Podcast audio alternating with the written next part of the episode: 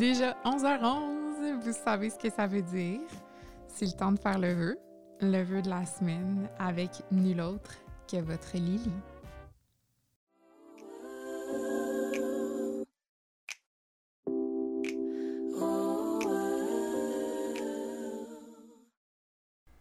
Alors, salut ma gang de chouchous et re-bienvenue au podcast 11h11 avec nul autre que votre Liliane Hamelin internationale.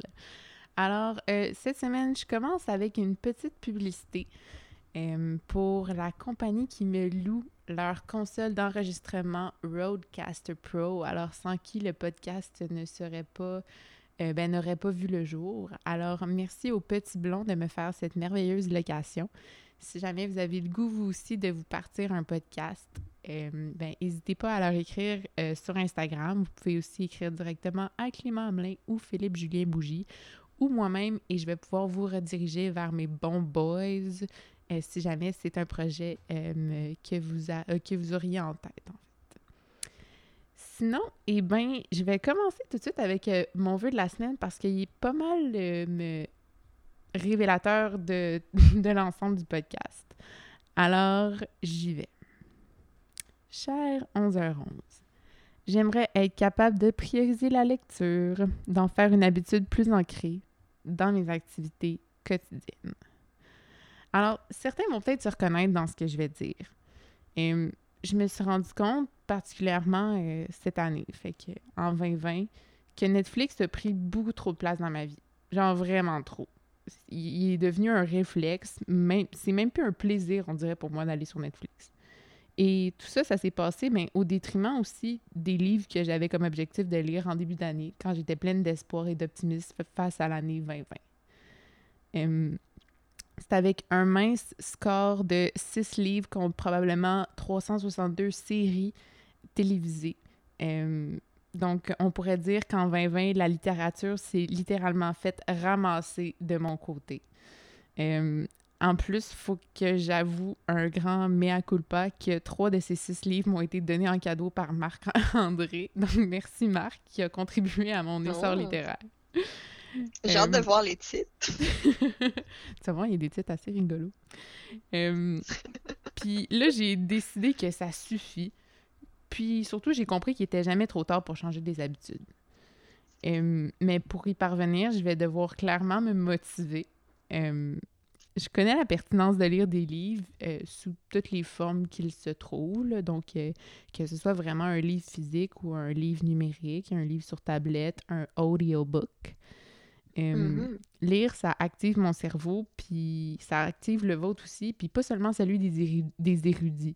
Hein, les livres, c'est pour tout le monde. Puis le, le but de, de cet épisode cette semaine, c'est un petit peu de, de réaliser ça parce qu'en 2021, we're realizing stuff.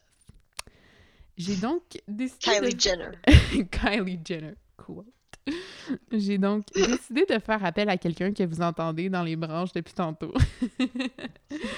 euh, donc, c'est pas quelqu'un qui étudie en littérature ou qui est complètement, genre, hyper calé dans le domaine mais plutôt quelqu'un qui, je trouve, entretient une relation saine avec la lecture, puis que, qui me semble avoir réussi à l'intégrer euh, à travers ses petits plaisirs, mais aussi, d'une certaine manière, ses besoins. C'est une des personnes les plus woke que je connaisse, euh, pour ne pas dire la plus woke. mais quand même, je voudrais offenser personne dans l'auditoire qui se considère vraiment woke. Mais, mais à mon avis, c'est la personne la plus woke. Euh, je l'admire pour tout ce qu'elle est et surtout tout ce qu'elle devient. Euh, j'ai toujours des belles discussions avec elle et je pense qu'aujourd'hui, ça fera pas exception. Euh, je vous la présente, mesdames et messieurs. Il s'agit de Chloé Lévesque. Alors, salut Chloé, comment ça va? Ben, très bien, merci. Tes mots m'ont vraiment touché. J'espère être à la hauteur ce soir, puis donner aussi l'envie de lire, parce que oui, c'est ça, je me, je suis quelqu'un qui intègre la lecture à tout, toutes les semaines dans sa vie, mais qui n'est pas nécessairement non plus euh, parfaite. Fait que j'imagine que je vais être un bon, euh, un bon entre-deux entre quelqu'un qui a de la difficulté à intégrer ça, puis euh, ou quelqu'un qui lit absolument à tous les jours, dont ça fait partie de son, son quotidien. Ouais, ben tu un peu comme je ferai un lien avec le podcast de la semaine passée. Le but, c'est pas, pas d'aller courir à tous les jours, ni de, de lire Mhm. nécessairement à tous les jours, mais de quand on le fait, y prendre plaisir, puis qu'à un moment donné, ça fasse juste partie de notre de de- d'une routine, qu'elle soit hebdomadaire ou, ou autre, tu sais, puis de, d'en Mhm. faire un plaisir. là. Ouais, exactement. Puis de choisir justement les sujets qui nous intéressent le plus pour lire, pas nécessairement prendre euh, les grands classiques qu'on se sent un peu obligé euh, Mhm. d'explorer parce que c'est vraiment pas euh, c'est vraiment pas obligatoire de lire comme ça non plus. Non, hey, t'as totalement raison. Il faut que ça vienne de nous, en fait. Mais on va pouvoir en parler plus tard. Mhm. On va pouvoir en parler plus Ouais. tard. Euh, donc, Chloé, euh, ben, en fait, je pense que ce serait quand même pertinent avant de, de, de se partir la jasette, là, de te présenter un petit peu, parce que certaines personnes Mhm. euh, de mon auditoire te connaissent, d'autres moins. Alors, euh, si tu veux nous dire, ben, peut-être de, premièrement, où qu'on se connaît, tu sais, commencer un peu par euh, nous deux, puis après, on parlera plus de, de you. Parfait. Mon sujet préféré. C'est une blague. Mais, Tellement humble, cette fille-là. mais Woke and humble. Non, mon sujet préféré, c'est la lecture. Ah oui. Mais non, en vrai, euh, je connais Lily depuis ma première année d'université. On s'est rencontrés euh, au bac en architecture. On était dans le même atelier. Puis je pense que la première vraie interaction intéressante que j'ai eue avec elle, c'est de lui parler euh, de fausses viandes de taco pour les végétariens. Je m'en rappelle vraiment d'avoir Wow. euh, apporté ça sur le sujet dans une période de- d'atelier. Pour ceux qui ne savent pas, les deux, on étudiait en architecture, donc c'était un atelier d'architecture. Mm. Puis, par la suite, c'est ça, on s'est pas vu de l'été de première année. Puis, en deuxième année, on était, euh, on n'était pas dans le même atelier. Pour ceux qui savent pas c'est quoi vraiment un atelier d'architecture, c'est euh, des groupes de 15 personnes, mais on était dos à dos. Donc, Ah c'est là qu'on a plus commencé à échanger, puis à se parler. Puis, un sujet que, ben, peut-être, Lily, c'est pas que je vais tant aborder dans les recommandations de lecture que je vais donner, mais je me souviens qu'une fois, on avait vraiment connecté sur le fait, euh, le problème de comme performance qu'on avait ou l'obsession avec le travail, puis à quel point on voulait comme être bonne en tout ce qu'on faisait et que ben finalement c'est un peu impossible se, se donner ces objectifs-là, puis qu'il y a comme il y a trop de pression. Je me souviens, j'avais vu un TikTok super intéressant sur comme la gestion du temps versus Un la TikTok ou un performance. TED Talk? Ah, j'ai dit TikTok, je voulais dire un TED Talk, mais, Non, mais si- c'est sorti de TikTok, c'est vraiment pas bien. Ça, je pense pas que, que Tik- TikTok existait en 2017. Peut-être que je me trompe, là, ça devait être genre florissant. là. J'ai peut-être mal compris aussi, mais je trouvais ça un drôle de lapsus. Ça que je l'ai dit des fois, genre, je dis des choses, puis après on me corrige, je suis comme, oh, pardon. Mais oui, c'était un TED Talk. Puis je me souviens que là, on avait comme plus connecté, puis on voyait qu'on avait le même genre de peut-être problème, mais aussi qu'il y avait comme plein d'autres choses sur quoi on connectait, Mhm. puis on avait des, des intérêts similaires. Fait que là, on est devenus plus amis. Il y avait beaucoup d'activités étudiantes cette année-là, avant la COVID, J'ai commencé, j'ai commencé à plus euh, aussi, tu sais. ben, J'étais un petit peu gênée en première année, tu sais, puis il y avait une gang d'archis qui était quand même assez bien établie, tu sais, de, de, de, quel- de quelques personnes, de, un, un cercle assez, genre, serré, dans lequel moi, j'étais pas vraiment. Fait que, tu sais, j'avais mes, mes petites amies à moi, puis ben, justement, mon amie Ella, euh, Marc-André, puis. Marie-Ève, puis tu sais, genre, Mhm. j'étais... J'osais pas trop aller vers le reste du monde, mais à un moment donné, justement, tu sais, comme j'ai fait ta rencontre, puis j'ai fait la rencontre de Marc-Antoine aussi, puis j'étais comme, hey, tu sais quoi, j'ai comme l'impression que je manque de quoi à pas connaître ces personnes-là. puis je me suis dit, surtout, tu sais, Chloé, on jasait, puis à chaque fois qu'on se parlait, tu sais, même si on n'était pas nécessairement dans le même groupe d'amis, je trouvais tout le temps qu'on avait des discussions vraiment nice. Puis, euh, ouais, c'est ça. Fait que je me rappelle, genre, tout ce que tu viens de dire, je me rappelle de ces moments-là. Genre, très bien, moi aussi. Puis, ça, je trouve ça le fun que. Ouais, ben c'est sûr que notre stress de performance, c'est, c'est- ça nous. C'est, nos atomes crochus. Ça, ça nous suit. Ça nous suit On encore. tente de le corriger. Oui, oui. Mais ouais, fait que c'est ça, je me rappelle que c'était comme ça. Après, on s'est plus vu durant l'été. Puis finalement, je suis partie en échange pendant un an, mais après, on a reconnecté. Puis ap- on a commencé à jouer au frisbee ensemble, entre autres. Ouais. Ah, mais l'été, l'été euh, 2018, on a quand même été pas mal ensemble. là. Tu sais, on a fait une coupe de, Mhm. une coupe de bonnes soirées, si je pourrais dire. Oui, ça c'est fun. Des- Ouais, beaucoup de belles bonnes- soirées, bien chaudes, bien arrosées. des C'était bonnes soirées petit c'était matin. magnifique. Exactement. Puis ça prouve que c'était une bonne idée d'en profiter quand Mhm. c'était permis, étant donné qu'aujourd'hui, ça serait euh, une mauvaise idée de participer à ce genre d'activité-là. Oh que oui. Eh, non, non, c'est- c'était... On, on a pris beaucoup de choses pour acquis, hein. Je te dirais, moi... Ouais, exactement. Mais ça fait que je regrette aucune sortie que j'ai fait. Je sais que durant l'été 2018, j'étais, particulièrement extravertie. Je favorisais le social sur tout ce que j'avais. Hmm. Et euh, ben tant mieux, honnêtement, tant mieux. J'ai eu un Ben super oui. bon été. Je Ben me oui. suis fait plein d'amis. J'ai j'ai approfondi des relations. On a eu full de fun ensemble. Fait que euh, j'espère que l'été 2021 va peut-être juste, juste 50% ressembler à ce qu'était l'été 2018. Un petit peu essayer d'accoter, là, quand même, un peu 2018. Ouais, Mais, ouais. pas Mhm. complètement, on va être réaliste, mais... En Ouais, du moins c'est qu'on réussisse à avoir notre frisbee puis aller prendre une coupe de verre, là, moi, je serais contente. Exactement. Moi aussi, c'est ça. Mhm. C- Je trouve que ça, ça fait quand même un bon petit tour, puis... Mais j'aimerais quand même que tu parles un peu de, de toi aussi, comme plus particulièrement. Tu comme... De, Mhm. de, de, de t'es qui, Chloé? Genre, tu sais, tu viens de où? Qu'est-ce que tu fais? Qu'est-ce que tu aimes faire? Euh, des, des petites passions? euh, où est-ce que tu t'en vas? Euh, qu'est-ce que tu as déjà fait? Les projets à venir? it's your time. J'ai grandi à Montréal toute ma vie, comme Lily. Mhm. Et j'ai grandi à Ville-Montréal précisément, euh, dans une petite famille nucléaire, donc euh, une belle famille de quatre Québécoises très typique néolibérale, etc. Donc, euh, euh, ouais, comme, comme sûrement la plupart des gens qui écoutent sur Spotify. Euh, mais Ça dépend, ça dépend. donc en fait c'est ça. Ouais, j'avoue, ça dépend. Fait que bref. Euh, sinon, si on peut parler un peu de ma relation avec ma famille, euh, particulièrement mon frère qui est très engagé euh, politiquement. Oui. Donc, il y a toujours eu euh, beaucoup d'intérêt pour la politique ou simplement les, les débats en général. Et ça a commencé lorsque j'étais très jeune, lorsqu'on était en début d'adolescence, mon frère et moi.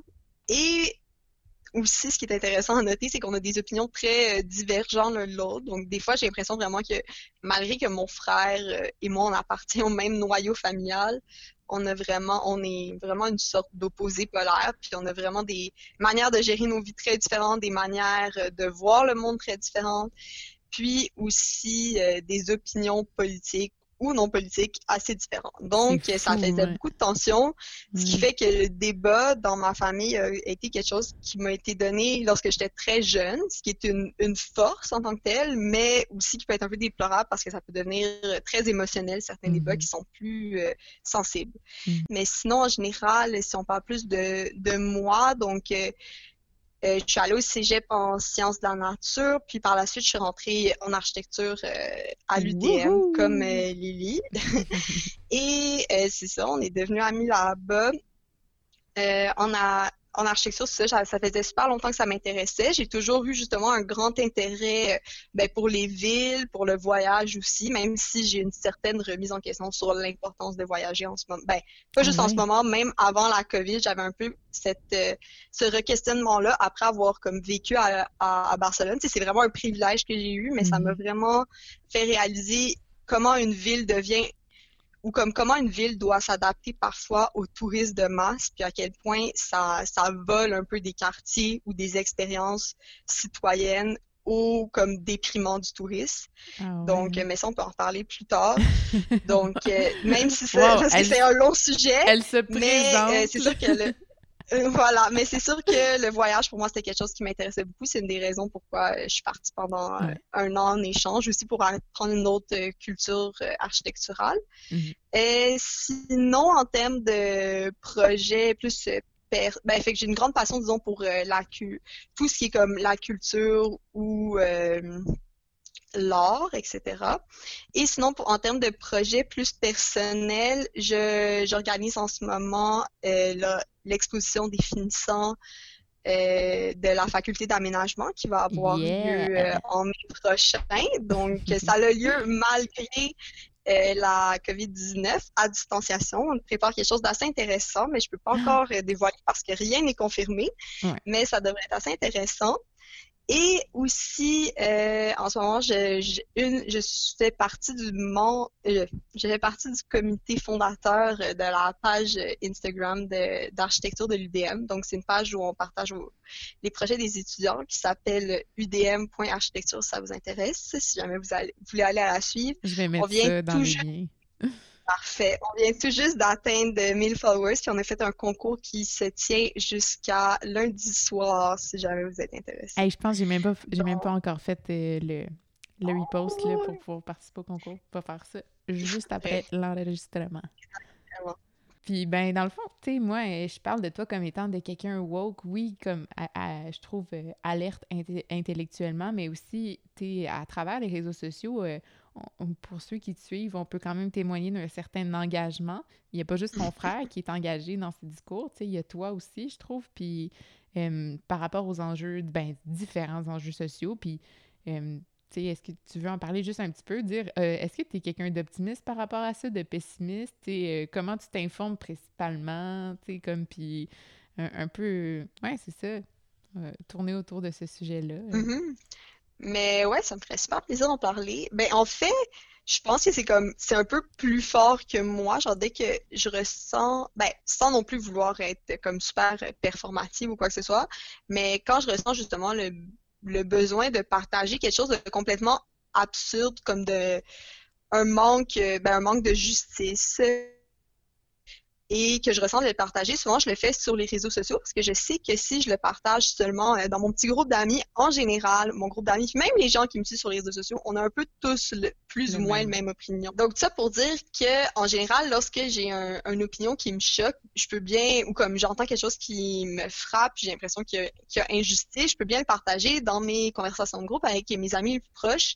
La grande majorité du temps, quasiment tout le temps, on va avoir la même opinion, puis ça va arrêter là. Mais il y a une raison pourquoi il y a ce débat sur la place publique, c'est à cause que les gens ont des opinions différentes. Puis malheureusement, à cause des réseaux sociaux, il y a une grande tendance, euh, comme plusieurs le savent, puis vous pouvez vous informer plus sur ça à travers euh, plein d'autres euh, sortes de documentaires, mais de la polarisation de la société. Donc, tout le monde qui a les mêmes opinions se tiennent mm-hmm. ensemble évite d'être confronté aux autres opinions. Puis moi, je suis totalement euh, responsable de ça aussi. Je déteste me, confronter à des opinions qui sont euh, diverses sur moi. Ça, ça me choque profondément. Fait que, tout ça pour dire que souvent, euh, j'ai juste l'envie de le partager sur les réseaux sociaux. Je suis assez comme décomplexée dans mon utilisation des réseaux sociaux pour pouvoir justement simplement poster une story de moi qui va parler d'un enjeu qui me déstabilise et que je vais être euh, en robe de chambre ou sinon je vais être en, en robe de soirée parce que je rentre d'une soirée, mais peu importe, ça me dérange pas. Je vais juste en parler directement sur le coup parce que sinon, je vais simplement avoir oublié. Puis ça, c'est encore plus drôle parce que souvent, euh, je fais cette story-là, je, je, je lâche mon cellulaire, puis comme je vais, je vais vaquer à d'autres activités, puis je reviens, puis là, j'ai plein de réponses, puis je suis comme, oh mon Dieu, tout le monde m'a écrit, qu'est-ce qui s'est passé? Puis là, là, je suis comme, ah, genre, tout le monde doit comme se demander ce que je fais de ma vie, mais non, c'est parce que je disais des opinions euh, qui peuvent choquer peut-être, ou des fois, comme souvent, les gens sont comme, ah, merci d'avoir adressé le sujet. Par exemple, je m'étais prononcée euh, sur l'enjeu de la liberté d'expression défendue par les humoristes, comme, mordicus depuis toujours, la liberté d'expression, la liberté d'expression. Mais là, quand euh, Julien Lacroix s'est sorti qui, qui avait des comportements assez. Euh, euh, ben, il y avait des. des... Ouais, vas-y. Ouais, excuse-moi. Non, non, vas-y, t'avais l'air d'avoir une meilleure définition. Mais juste qui avait comme participé à beaucoup de d'harcèlement sexuel puis d'agression sexuelle. De viol, on va le dire. Moi, j'ai pas peur du mot, là. Non, il y a un problème. Puis je l'ai, je l'ai dit à voix haute, j'ai juste comme exprimer ce que j'avais à dire en story, en me filmant comme aussi balle dans le ça dans mon salon. Et euh, directement, j'ai eu comme beaucoup, beaucoup de réponses, comme vraiment très, très positives en général, des gens qui étaient comme, j'avais vraiment pas fait le lien, genre, comme c'est tellement fou, comme qu'est-ce que, à quoi tu m'exposes en ce moment, genre, j'aurais jamais compris sinon, puis c'est fou à quel point, justement, les humoristes, ils viennent comme en creuser un peu partout pour leur liberté d'expression, mais là, une fois qu'on leur met face à face, à cause que nous aussi, on a accès à cette liberté-là d'expression s'ils n'agissent pas conséquemment et avec respect. Puis là, maintenant, on n'a plus le droit, ben comme les victimes n'ont plus le droit de parler. Fait que bref, ça c'est comme un exemple parmi tant d'autres de comme story que je fais. Il y a d'autres fois où ça se passe moins bien, ou comme je choque plus. et qu'on m'écrit comme des longs paragraphes de pourquoi j'ai tort. Puis souvent, ça tombe dans, dans un loophole où je vois que ça, mène à rien. Mm. Puis vraiment, comme ça, je travaille sur ça pour, justement, quand je vois que le débat mène à rien, qui n'est pas constructif, de l'arrêter. Puis je suis pas obligée, puis pour n'importe qui qui fait débat, c'est pas obligé de juste dire comme à la personne, OK, on arrête le débat. Tu peux juste arrêter de répondre à la personne. C'est vraiment ton énergie j'ai tellement de belles personnes autour de moi, j'ai tellement de gens intéressants, mm. euh, il y a tellement de livres à lire, il y a tellement de choses à faire que des fois, c'est mieux de se retirer puis de laisser la personne réfléchir par elle-même. wow! Mais écoutez, tout le monde, j'espère que vous écoutez attentivement, euh, mon cher auditoire. Euh, Chloé est vraiment quelqu'un de, de, de, passionnante, puis euh, j'en perds un peu mes mots, là, genre je sais pas comment t'accoter là-dedans. C'était à moi de pas faire un podcast avec Chloé Lévesque, mais... mais en tout cas, je vais quand même faire du mieux que je peux. puis... Ça va être très bien. mais euh, tu prends. Oui, tu es, quelqu'un d'informé aussi, je veux dire, ton, ton argumentaire, ta, ta, manière de, de, débattre, elle sort pas de nulle part, tu es capable de, de, de construire ces, ces formulations-là puis ces idées-là en fonction de certaines euh, informations que tu as? Ou est-ce que tu pognes ces informations-là à travers tes lectures? Euh, justement, est-ce qu'on met déjà la table ou tu as d'autres sources d'informations autres que, j'imagine, les livres que tu as lus? Est-ce que sur Internet, mm-hmm. as-tu des ressources clés? Euh, comment tu fais pour rester euh, alerte de, de, ce qui se passe, tu sais?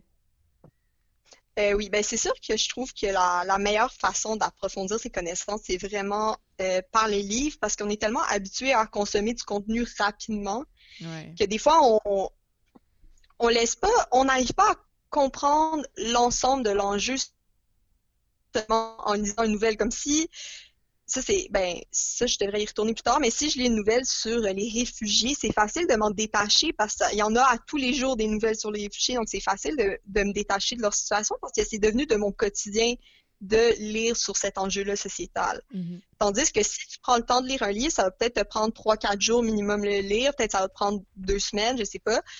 Puis là, tu auras plus de temps à réfléchir puis à comprendre l'ensemble de l'enjeu, puis il y aura plus de choses qui vont être abordées que dans un simple article de journal de comme 1200 mots. Donc ça, c'est comme une première raison pourquoi je trouve que c'est pour former comme un meilleur argumentaire ou pour mieux comprendre des situations euh, politiques ou juste mieux comprendre des visions du monde ou des, des histoires c'est une très bonne idée justement de lire. Après, euh, je cacherai pas que je pense qu'une des raisons pourquoi je suis devenue euh, woke ou peu importe comment on peut l'appeler, euh, c'est clairement à cause de ma surutilisation de Tumblr lors de mon jeune âge. Hein?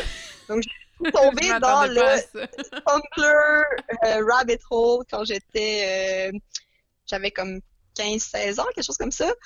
Et euh, moi, la partie de Tumblr où je suis tombée, je sais qu'il y en a plein qui sont tombés en partie où il y avait juste euh, des belles photos. Et moi, je suis tombée. Euh, quoi? Je suis coupable. voilà. Mais moi, il y avait des super belles photos, mais c'était comme. Les gens que je suivais, c'est comme j'avais un grand intérêt pour la mode, c'était principalement ça, sur ça, mon, mon Tumblr. Mais il y avait comme un grand intérêt pour comme la justice sociale. Tu sais, je me souviens que comme il parlait genre de Black Lives Matter, puis genre j'étais au secondaire, puis comme il parlait déjà des euh, des problèmes euh, interraciaux avec la, la police aux États-Unis, puis que ça se transposait aussi au Canada. Puis comme il parlait full des droits euh, euh LGBT, puis entre autres, c'est comme durant ces années-là que ça a été légalisé aux États-Unis, le mariage gay. Comme euh, je sais pas, pour moi, ça avait été comme, ça m'avait ouvert à ça, fait que je pense que c'était comme le premier contact que j'ai eu avec ça. Après, ça avait peut-être de moi quelqu'un d'hyper biaisé, parce que comme, c'était entièrement quand j'étais hyper jeune sur des réseaux sociaux. Mais tout de même, je pense que c'était comme une première approche.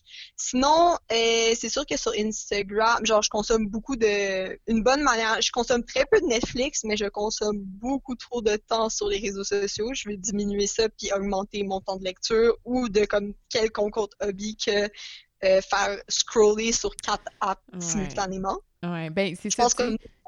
Quand je faisais mon vœu, c'était un peu ça. J'ai donné l'exemple de Netflix, mais on s'entend que, que je scroll vraiment beaucoup sur Instagram aussi. J'ai même, j'ose même pas installer TikTok, moi, sur mon cellulaire parce que je me dis, mm-hmm. j'ai déjà tellement une grande dépendance à Instagram.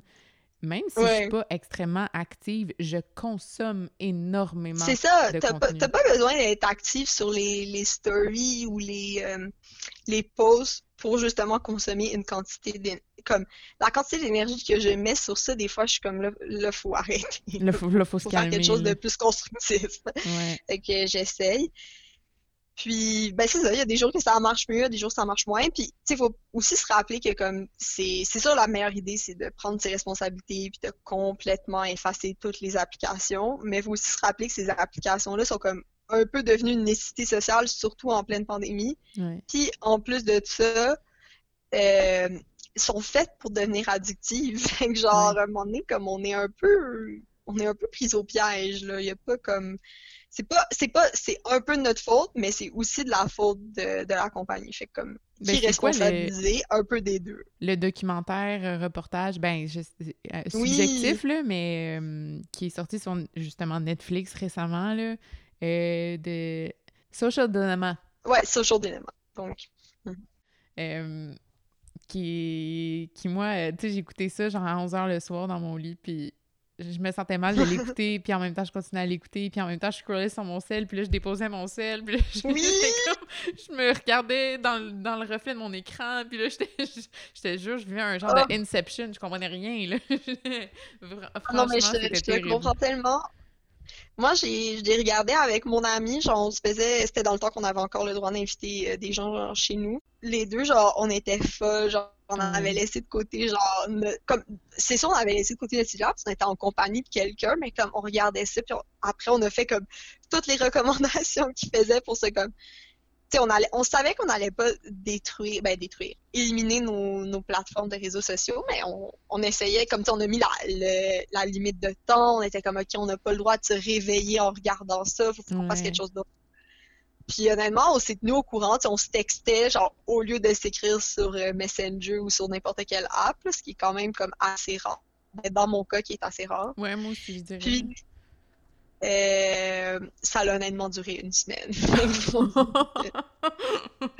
ok, mais d'abord, le, je trouve que le, podcast de cette semaine prend plus qu'on jase, plus que je trouve que ça, ça prend son sens, tu sais, de justement à la fois d'aller chercher nos informations ailleurs qu'en scrollant sur les réseaux sociaux, euh, à la fois euh, de justement lâcher notre sel, divaguer, puis pouvoir euh, profiter de, de, de l'imaginaire des livres. C'est pas seulement de, l'information intellectuelle, tu sais, des livres, c'est beaucoup plus que ça. ça. ça. vise à stimuler le cerveau euh, à travers des histoires, tu sais. Fait que je me dis, il y a tellement d'autres manières que, que de mettre ses yeux devant un écran puis de consommer justement du fast information, comme tu disais tantôt. Puis, mais justement, ça m'amène à ma prochaine question. Tu sais, toi, l'importance de lire, comme, t'en penses quoi? Ça, ça, quand même, ça fait quand même une partie assez intégrante de ta vie. Euh, pourquoi? Tu sais, c'est quoi... Euh, ben, je, te laisse. je te laisse répondre. Ah, euh, ben, pour moi, lire, puis comme honnêtement, j'ai découvert aussi le audiobook récemment, dont je parlerai mhm. plus tard. Fait que si jamais vous aimez pas lire, mais vous seriez prêt à investir en écoutant des audiobooks, c'est aussi, euh, ça va vous donner, je pense, au final, le, même moment de détente et les mêmes connaissances. Fait que c'est à investir aussi. Mais pour moi, lire, ben d'un, c'est une manière de me reposer. Il faut savoir que je suis quelqu'un que, ben, en amont de tout ce qu'on parle depuis euh, déjà quelques minutes à propos de la performance, je suis quelqu'un qui a beaucoup de difficultés à s'endormir le soir. Donc, la lecture, c'est vraiment quelque chose comme quand je, réussis, ben, je réussis à le faire tout le temps, mais comme quand je réussis à déposer mon cellulaire le soir et à dire, comme toutes les personnes à qui j'ai parlé aujourd'hui, leur dire bonne nuit, que c'est fini, et que je lis, vraiment ce moment-là, il m'appartient. Mm-hmm. Puis là, j'interagis pas avec personne, vraiment, j'interagis seulement avec le livre, puis le livre, il, il va pas me, me répondre, il n'y aura pas une conversation, un échange. Plutôt, il va directement m'enseigner quelque chose, puis ça va être beaucoup plus réflexif. Puis ça va être, pour moi, c'est comme, c'est très reposant. Fait autant que, moi, ça dépend des gens. Moi, j'adore lire euh, de la non-fiction, donc des trucs plus factuels sur notre société, sur certaines périodes historiques, des, essais, des essais philosophiques, etc., qui peuvent justement nous permettre, pour moi, ça, ça peut permettre de comprendre davantage des problèmes qu'on a dans la société, puis comprendre que nos problèmes qu'on a en ce moment, souvent on a tendance dans notre société très individualiste à prendre les problèmes qu'on a en ce moment, puis euh, se dire c'est seulement moi qui les ai. C'est mes problèmes, ils m'appartiennent. Disons, euh, Mhm. j'ai j'ai de la misère à m'engager en relation ou j'ai de la misère à, à performer à l'école, je suis tout le temps anxieuse, je serai jamais assez bonne, etc. On a tendance à dire que ça nous appartient seulement à nous, c'est seulement à nous, on n'est comme pas porté nécessairement à le partager. Je pense qu'il y a un, comme un genre de déblocage général en ce moment sur le sujet. Mais je pense que ça aide quand on apprend davantage sur comme les systèmes sociétaux, puis qu'au final, si tout le monde est constamment anxieux ou si euh, tout le monde est constamment obsédé par la performance au travail, il y a une raison pour ça. Puis c'est une raison plus grosse que notre simple personne. Après, Oui. je vais jamais enlever euh, l'importance d'aller en thérapie si on trouve que c'est quelque chose qui qu'il faut euh, qui, qui est pertinent pour, pour nous. Genre, j'encourage totalement ça, mais c'est juste de savoir que le problème est pas seulement en toi. Le problème est plus gros que toi Ouais. pour la plupart du temps. Puis c'est aussi le cas pour les maladies mentales. Puis c'est c'est triste de se l'avouer, mais comme il y a une raison pourquoi les maladies mentales sont en hausse, puis je pense pas que c'est une rai- raison individuelle, je pense que c'est une raison sociétale. Ouais. Donc, Même euh, si juste avec la ouais, même si ça t'affecte individuellement dans ton quotidien, c'est ton Mhm. quotidien que ça trouble. Euh, c'est ton humeur, c'est tout ce qui est relié entièrement à toi. La source de ces conséquences-là est, est plus grande que toi. Ouais, et plus grande que toi. Puis pour moi, la lecture, ça, ça m'a beaucoup aidé. Pas, pas dès le début quand je lisais quand j'étais enfant, mais plus tard vers la fin, comme Chloé avait ses Euh, réflexions dès, dès son très jeune âge. Elle était vraiment, comme je vous dis, elle était woke. petit book club de la de il y avait un club de lecture à la bibliothèque quand, quand j'étais enfant dans mon quartier puis j'en faisais partie puis à la fin il y avait des prix qui tiraient sur la personne qui lisait le plus puis Oh, gagné des petits prix fun. C'est- oh, mais euh, tout ça pour dire que euh, je pense que c'était plus comme fin de mon adolescence début de comme jeune adulte comme on est en ce moment que j'ai plus lu des de la non-fiction.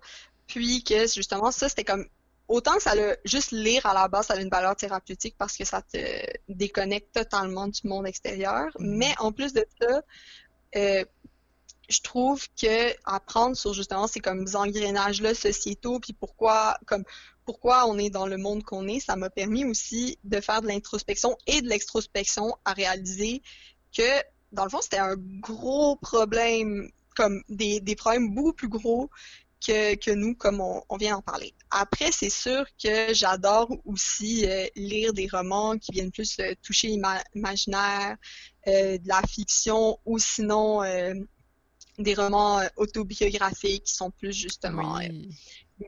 histoire de vie, etc.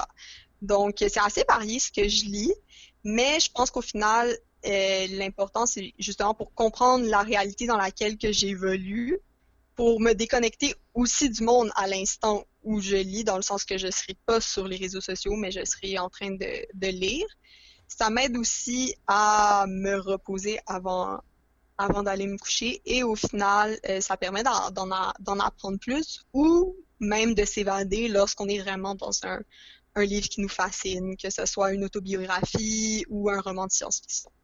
Ouais, puis tu sais, je pense que l'important euh, à retenir là-dedans, c'est que, euh, ben en fait, toi, c'est la lecture plus factuelle qui t'intéresse, mais justement, ça t'intéresse, tu le fais pour le plaisir, tu tu, le fais Mhm. parce que, euh, mais parce que tu te sens bien de le faire, puis parce que toi, c'est ça qui te, qui te, qui te stimule, puis d'une certaine manière, qui va euh, générer des hormones du plaisir quand tu lis, tu sais.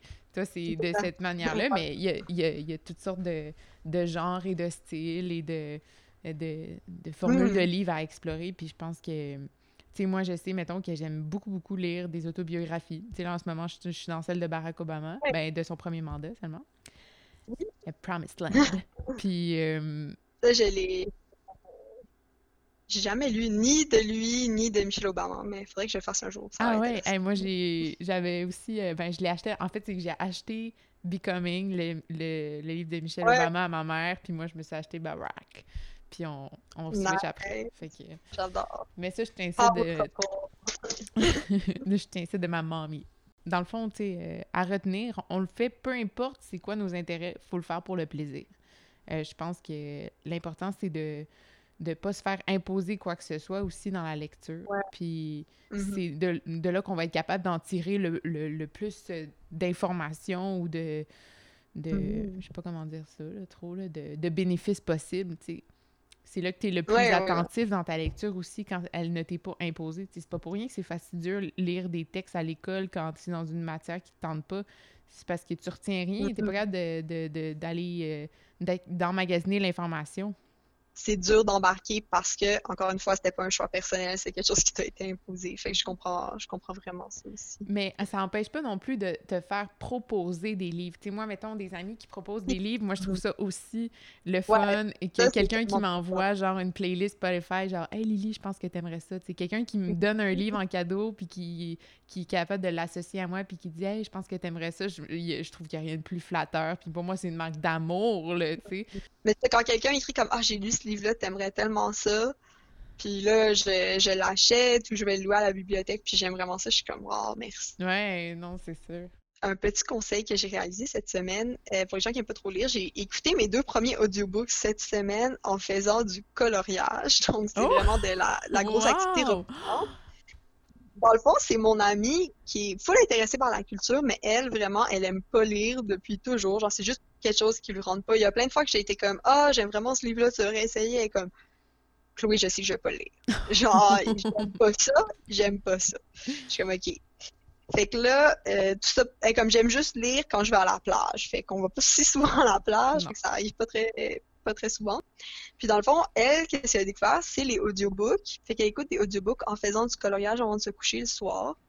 Puis c'est honnêtement, ça revient au même que lire un livre. Genre, c'est excellent, c'est aussi thérapeutique, tu reçois la même quantité d'informations. Fait que si jamais euh, vous trouvez que vous n'avez pas d'intérêt, comme vous avez, vous avez pas le goût de lire, je recommande 100% ce truc. Ce truc m'a été donné par quelqu'un qui déteste lire. Fait Ah, ben là, c'est super. je partage. Puis, si ça vous intéresse des audiobooks gratuits de livres québécois, il y a l'application Audio. Donc, euh, il y a, ils ont, sur cette application-là, ils ont plein de livres québécois. En fait, c'est entièrement des livres québécois en anglais. J'imagine qu'il y a aussi la version de l'application euh, CBC en anglais, si ça vous intéresse aussi. Et euh, c'est des livres canadiens. Puis, c'est ça, donc, euh, ça permet de découvrir euh, les livres d'ici, mais aussi euh, de se reposer en même temps sans non plus avoir à directement lire. On n'a que à écouter. Puis je pense que ça peut être vraiment plus bénéfique avant d'aller se coucher ou même durant la journée que de simplement, encore une fois, scroller sur les médias sociaux. Ou écouter le podcast de 11h11. Tu sais, C'est un peu de la poursuite de... C'est un peu... euh, Audiobook et le podcast, vraiment, c'est vraiment proche. ouais. Ouais. Mais, euh, ok, ben cool. Ben, on peut, en fait, ça met un peu la table sur euh, tes recommandations littéraires à toi, tu sais. Euh, que- tout un peu catégories confondues. euh, des livres, soit, mettons que ça peut être même des auteurs, tu sais, ou des collections en tant que telles, ou tes coups de cœur, tu sais. Oui, euh, pour moi, genre, j'ai tenté dans la sélection de livres dont je vais vous parler d'avoir euh, le plus diversifié que je peux, mais c'est un défi que je me donne constamment puis depuis quelques années en, lisant justement sur à quel point souvent on avait tendance à se faire recommander les mêmes 10 auteurs qui étaient sans doute, surtout au Québec, des auteurs français blancs qui partagent un peu toutes les mêmes idéaux. Puis, euh, non seulement au final, ça fait qu'on est un peu aliéné, mais ça Mhm. fait aussi qu'on manque une culture littéraire tellement vaste qui appartient à tellement de pays Mhm. que ça peut devenir assez dommage. Tout de même, j'ai décidé de commencer avec le seul livre que je considère vraiment qui est comme dans les vieux auteurs classiques, mais qui pour moi est un incontournable, que j'ai lu quand même sur le tard, j'ai lu seulement cette année. J'en parle beaucoup dans mes stories Instagram constamment, euh, ce qui est un peu paradoxal si vous avez lu ce livre, mais ça serait euh, La Société du spectacle de Guy Debord. Donc, euh, ce livre-là, je l'ai lu au tout début du confinement. Ça faisait longtemps que je voulais le lire, ben longtemps, deux mois que je voulais le lire. J'avais entendu parler de cette théorie-là.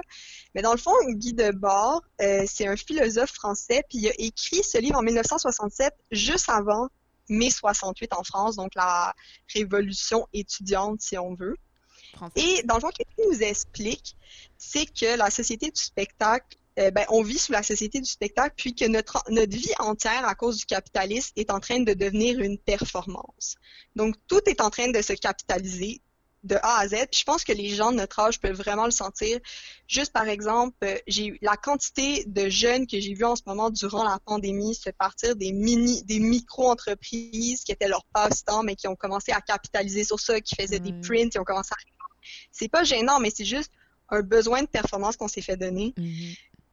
Un exemple comme très, très précis, mais euh, lui, justement, en 1967, il prévoit déjà ça, puis il voit que justement, tous les passe-temps, que toute la société entière est en train de se, de se capitaliser sous une société spectaculaire qu'il appelle. Après, la théorie va beaucoup plus largement. Je vais pas m'en étaler parce que je suis ni une experte et je pense pas que c'est le but de ce podcast.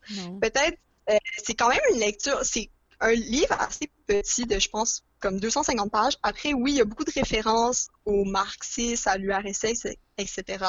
Donc, ça peut être assez ardu comme lecture, mais si vous, vous donnez, voulez vous donner un défi, ça peut être très intéressant.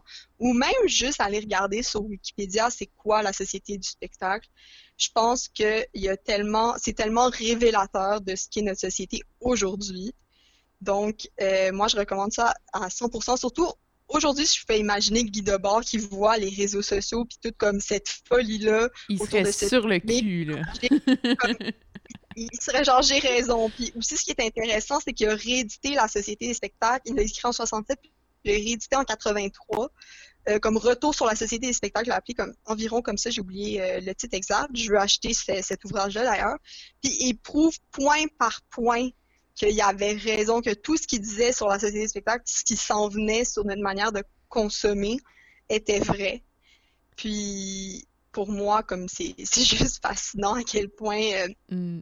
C'était visionnaire ce qu'il ce voyait sur notre manière de, de, consommer, puis à quel point c'est lié à la performance. Puis aujourd'hui, c'est lié, j'ai l'impression, même avec notre anxiété de performance. Fait je trouve qu'il y a tellement de sous-couches à venir explorer sur ça en tant que quelqu'un qui évolue, euh, qui évolue dans la société d'aujourd'hui, surtout si on est jeune puis on vient de justement euh, terminer nos études universitaires ou on est en plein dedans ou si on commence à euh, aller sur le marché du travail. Puis toi, est-ce que tu dirais, tu sais, tantôt on s'est présenté au début du podcast comme étant deux personnes qui vivaient un petit peu le, les conséquences de cette société de, performance-là. Toi, est-ce que tu dirais que ça a un peu modifié ta manière de voir les choses ou pas du tout? Ou ça t'a juste fait, ça t'en a fait prendre conscience, mais sans toutefois euh, être capable de résoudre le problème lui-même? Tu sais, ça exposer le problème, c'est pas nécessairement le régler non plus, mais... Ouais, ouais, ouais. Mais c'est c'est sûr que ça m'a tenté de comme l'exposer au plus de personnes, puis d'en parler comme de plus en plus. Puis ce que je trouve drôle, c'est que j'en parle comme vraiment souvent, puis je fais vraiment de manière ironique des stories sur ça, mais en même temps un peu de manière J'utilise comme souvent dans mon contenu que je partage quand même assez ironique, mais c'est quand même avec. ah oui, j'avais pas remarqué. fait que oui, ça m'a tenté d'en partager davantage. Puis j'ai même comme un peu fait des jokes à un moment donné, genre j'étais comme ah, vous devez absolument lire ce livre. Je faisais comme si c'était un livre de self-help. J'étais comme c'est le plus grand livre de self-help pour vous faire comprendre pourquoi, d'où vient votre anxiété de performance. Puis tous ceux qui l'avaient déjà lu sur Instagram. Qui, ont fait genre yo, t'as pas compris? blague. Non, mais ah, ils avaient compris parce qu'ils comprennent le personnage que je suis. Mais comme il était genre, il était comme, hey, genre, c'est fort. Puis je suis comme, ben, tu sais, si les gens peuvent faire des publicités sur une pilule de charbon qui fait perdre du poids, moi, je peux bien faire des publicités sur un manifeste philosophique sur la société des spectacles. Genre, rendu comme, c'est, c'est, c'est gratuit, là, je peux faire ce que je veux. Fait bref. Spread the euh, love, people. Voilà. Moi, ça m'a quand même reposé de, de, lire ça. Puis je me suis dit, c'est sûr que je suis pas la solution principale. C'est sûr, j'y participe. Je vais sur les réseaux sociaux à tous les jours. Euh, puis comme tu sais, ça va plus loin que ben comme les réseaux sociaux, j'ai l'impression que c'est comme la cause finale en ce moment, parce que ça va aller encore plus loin de notre société des spectacles, mais ben du spectacle. Mais que juste en prendre conscience déjà, c'est un comme un peu mieux. Mais après comme tout l'engrenage de la société du spectacle qui est basé sur comme la surconsommation puis le, le capitalisme puis la performance la performance ouvrière productive etc comme c'est sûr c'est pas une personne qui peut combattre ça mais je pense que le plus on s'informe sur ça le plus on est prêt à prendre des choix consciencieux puis éventuellement des choix en société sur ça. Juste à la base que ce livre là soit. Moi, je comprends pas, là, j'aimerais vraiment parler aux profs de philo au cégep. Pourquoi ce livre-là n'est pas enseigné en philosophie au cégep? Pourquoi est-ce qu'on a Sartre, mais on n'a pas Guy Debord? Genre, je, je adresse aux profs de philo, s'il vous plaît, là, je veux savoir. Mais tu sais, en même temps, ça revient un peu à notre discours de tout à l'heure. Est-ce que si ce livre-là était imposé, il garderait d'autant plus son importance ou faudrait que juste tout le monde se, se l'entre-suggère euh, vis-à-vis un ben, depuis un ami jusqu'à un autre, tu sais, pour un peu rendre ça une lecture qui, à premier regard, serait agréable pour mm. tous, mais qui en fait est instructive pour tous. Tu sais, on, on tourne, euh, c'est drôle, on revient un peu à ce sujet-là. Mais euh, tu, ça, ça, me parle vraiment, ta réflexion par rapport à, à l'ouvrage, puis je pense, je, je, je, vais le noter, ce cher Guy Debord. Puis euh, je pense que je vais m'y mettre. Ça va être mon défi à moi d'essayer de. Ben, je pense que tu as déjà fait un bon résumé, mais de m'y exposer plus profondément, euh, ça me ferait vraiment pas de mal. Fait que merci Chloé pour cette première recommandation. En as-tu d'autres? Oui, j'en ai plein d'autres. Un peu dans le même lien, mais pour quelqu'un qui aurait plus le goût que ça soit euh, cette toute cette anxiété de performance, ça soit un peu plus clair puis vraiment adapté à notre génération. J'ai lu récemment euh, un livre qui a été écrit par une, elle a un PhD, mais elle est aussi une ancienne rédactrice chez BuzzFeed. Donc, c'est vraiment plus pop, c'est vraiment plus ah! accessible, beaucoup plus organisé. peut-être, c'est comme le meilleur livre à lire sur le même sujet pour euh, faire réaliser que l'anxiété de performance, l'envie de l'envie de performer au, au, travail, dans nos relations sociales, etc., ça vient pas comme c'est pas anodin, c'est un problème sociétal. Le titre du livre, c'est en anglais. Je pense qu'il n'a pas encore été traduit en français parce qu'il vient d'être publié en novembre. Ça s'appelle Can't Even All Millennials Became the Burnout Generation. Donc, c'est comment euh, le travail est devenu une sorte d'obsession, puis comment justement, notre génération, on est un peu comme la fine pointe de cette obsession autour du travail, puis que peut-être, justement, c'est notre génération qui va faire changer notre relation face au travail, puis qu'on va avoir des relations plus saines, on va avoir plus de limites, malgré qu'en ce moment, justement, la pandémie, ça a fait un peu euh, euh, tuer toutes nos limites, étant donné que tout est mm-hmm. devenu euh, digital, puis lorsqu'une chose est digitalisée, il y a comme plus vraiment de limites, étant donné qu'on a toujours accès à notre cellulaire, toujours accès à notre ordinateur. Donc, euh, ce livre-là.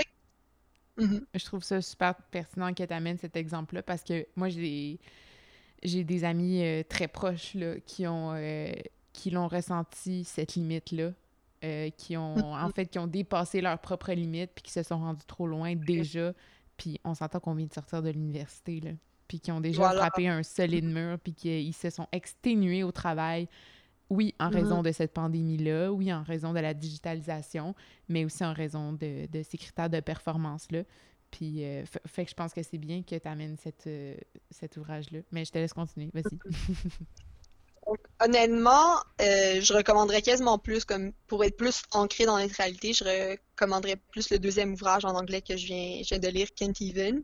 C'est super intéressant, puis c'est écrit comme ça se lit, ben oui, c'est un sujet très sérieux puis lourd à, discuter, ben à, canaliser si on veut plutôt, comme il n'y a pas de discussion qu'on lit, mais ça, ça vaut totalement totalement la peine, voire peut-être même plus que la société des spectacles, parce que ça, nous, ça permet une remise en question directe, étant donné que c'est c'est comme c'est notre génération, c'est nos enjeux, puis on les reconnaît directement.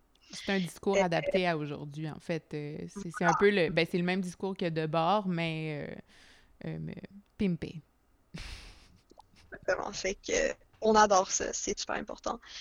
après, pour. je voulais juste parler. Ça, c'est comme une plus petite bulle. C'est un, type de lecture totalement différent. Puis dans le fond, c'était, j'avais, j'en avais un peu parlé plus dans le podcast à quel point justement on a constant, on est constamment genre bombardé de gros enjeux enjeux mondiaux, euh, comme par exemple euh, la crise des réfugiés, les réchauffements, le réchauffement climatique, puis qu'il n'y a pas nécessairement euh, de solution directe, puis on dirait que c'est tellement constant parfois qu'on n'en réalise pas la gravité, puis le mal, le mal qui est fait, mm-hmm. puis ça devient une partie de notre quotidien qu'on sait qui est négative, mais qu'on devient un peu distancé un peu désabusé parce qu'on est tellement exposé souvent, mais à petite dose à cause de, des, des, journaux, on lit rapidement la nouvelle ou à mm. cause des réseaux sociaux, on voit rapidement une photo, mais qui est entre deux photos de comme personnes qui sont en train de voyager ou une autre qui se fait un super beau café. Fait qu'au final, ça nous permet de comme euh, fragmenter notre intérêt, puis de pas nécessairement comprendre euh, la sensibilité de ces, ces crises-là.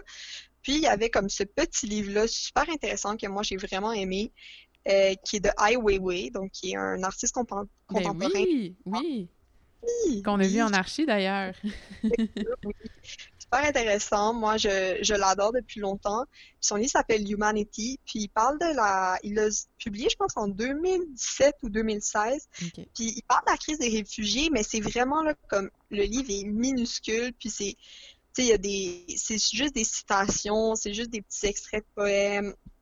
Puis c'est, ça permet comme, autant que c'est peu à lire, ça prendra pas tant de temps à lire, ça permet tellement de plus comprendre l'absurdité de la crise des réfugiés, l'absurdité de la remise en question que des gens ont le droit de vivre euh, d'une manière comme sécuritaire et saine, comme à quel point genre les besoins primaires dans notre société tellement évoluée, ça devrait être offert à tous en 2021, mais que ça mm. l'est puis je pense que des fois, prendre plus le temps d'observer la situation ou comme prendre plus le temps d'observer, par exemple, une guerre ou une situation des réfugiés, euh, ça permet de mieux comprendre ces enjeux puis mieux comprendre la violence du monde dans lequel on vit. Tout ça pour dire que euh, Ai Weiwei aborde la crise des réfugiés quand même, ça, ça fait beaucoup réfléchir à pourquoi cette crise existe, pourquoi on vit dans, dans un tel monde. Puis ça permet de plus se, reconnecter justement à c'est quoi notre humanité, si on veut, ou euh, aussi la, la raison de laquelle on, on a autant de problèmes avec euh, face à la crise des réfugiés. Puis je pense que justement, on en entend beaucoup parler de comme de cette crise-là, où on entend beaucoup parler de plusieurs crises, mais souvent c'est tellement par fragments et que c'est pas assez éducatif des fragments. Il faut vraiment comme prendre plus de temps pour intégrer la mm. matière ou le sujet. Donc, au final, je, recommande, ben, je recommanderais cette lecture-là. Mais juste en général, s'il y a un sujet qui nous touche, que c'est une bonne idée de pouvoir l'aborder plus profondément avec, euh, avec un livre ou euh, sinon un audiobook. Wow! OK, ben en plus, il a l'air super succinct et mignon, ce petit livre-là, comme je vois à l'écran. Fait que euh, je pense que ça peut être plaisant d'avoir ça dans sa bibliothèque et également esthétiquement. oui, c'est très esthétique, c'est un artiste, ben super esthétique, mais ben, comme tout le travail de Ai Weiwei, euh, super politisé, euh, super revendicateur, avant-garde. Voilà, j'adore Ai Weiwei. Parfait. Parfait. voilà. on enchaîne? Donc, euh, en fait, maintenant, je nous emporte dans un univers beaucoup plus montréalais, euh, francophone et anglophone. Euh, puis beaucoup plus ancré dans, disons, notre réalité québécoise. Ce que je trouve, genre, super important de consommer mm. notre propre culture pour pas, justement, l'oublier parce qu'elle est très intéressante et richissime. Mm. Donc, si on va dans quelque chose de complètement différent, je vais prendre un livre graphique donc, une, c'est pas nécessairement une BD, mais un livre graphique que j'ai lu cet été de Audrey, oui, Audrey Bollé qui s'appelle La 20. Elle fait référence à l'autoroute 20. Puis dans le fond, elle explique comment elle va revoir sa famille à travers l'autoroute 20, mais qu'elle, elle habite à Montréal depuis des années. Puis dans le fond, elle parle de sa carrière en tant qu'artiste, puis comment comment c'est être artiste à Montréal, comment c'est être une jeune femme queer à Montréal, puis euh, sa relation avec sa carrière, sa relation avec euh, ses amis, ses proches et euh, sa copine. Fait c'est, super intéressant à voir, c'est vraiment beau comment c'est imagé, puis c'est vraiment juste un, livre qui, pour moi, m'a fait du bien. C'était, c'était simple et rare. Comme oui, il y a peut-être, je pense qu'il y a peut-être 100 pages à ce livre-là, mais c'est entièrement imagé, c'est des textes très court à lire. Fait que je recommande ça autant à des assidus en lecture que des gens qui ont peut-être moins envie euh, de, lire puis qui veulent commencer avec quelque chose de plus facile et léger. Puis tout en étant léger, ça apporte quand même des, sujets super intéressants sur justement, autant que ça s'appelle la 20, j'ai quand même l'impression qu'il y a un lien avec euh, l'idée de la vingtaine ou euh, comme la début, Oh! le début de la trentaine. Puis c'est quoi justement les, les défis puis les enjeux de notre vingtaine en tant que, que Montréalais? C'est quoi euh, vivre une vingtaine à Montréal? Fait que euh, moi, ça m'a vraiment, ça me rend puis ça m'a intéressé. Donc je le recommande euh, à, à tous ceux que ça intéresse. C'est tellement, c'est tellement des belles images. Il y en a, j'étais comme, oh mon Dieu, j'aimerais l'avoir en print dans ma chambre. Ah, ben là, euh, hey, ça m'intrigue. Moi, je t'avoue, je, je, je pense que je me suis jamais acheté de, de, de ce genre, de, de ce type de livre-là. Mais euh, Mhm.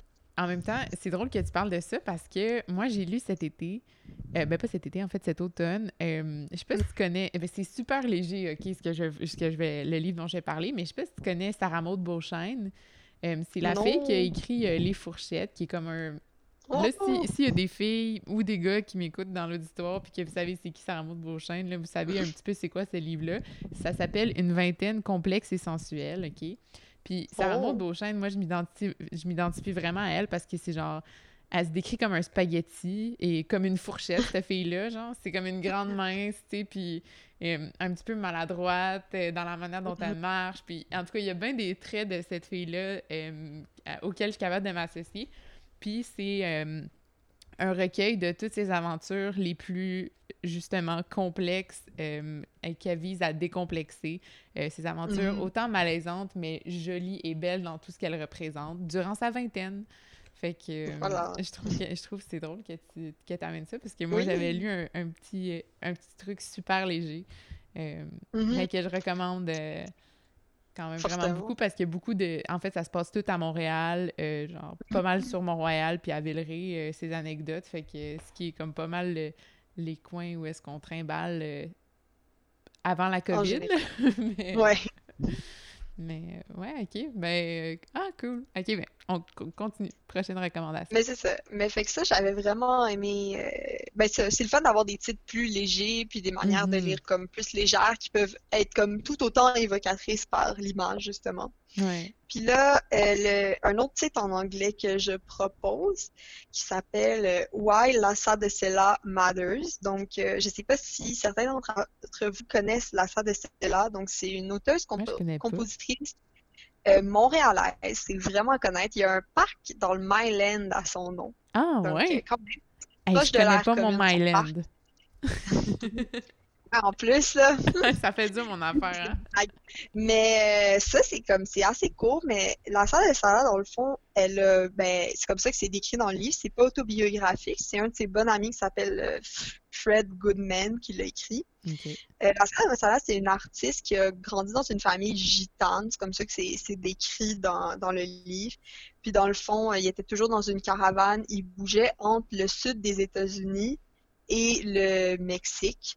Donc, euh, puis ses parents, là, ça fait quand même longtemps que j'ai lu le livre, mais je pense que ses parents parlent espagnol, du moins ça je suis sûre, mais je suis plus sûre si c'est comme sa mère qui, qui est de descendance euh, hispanique ou qui ou son père.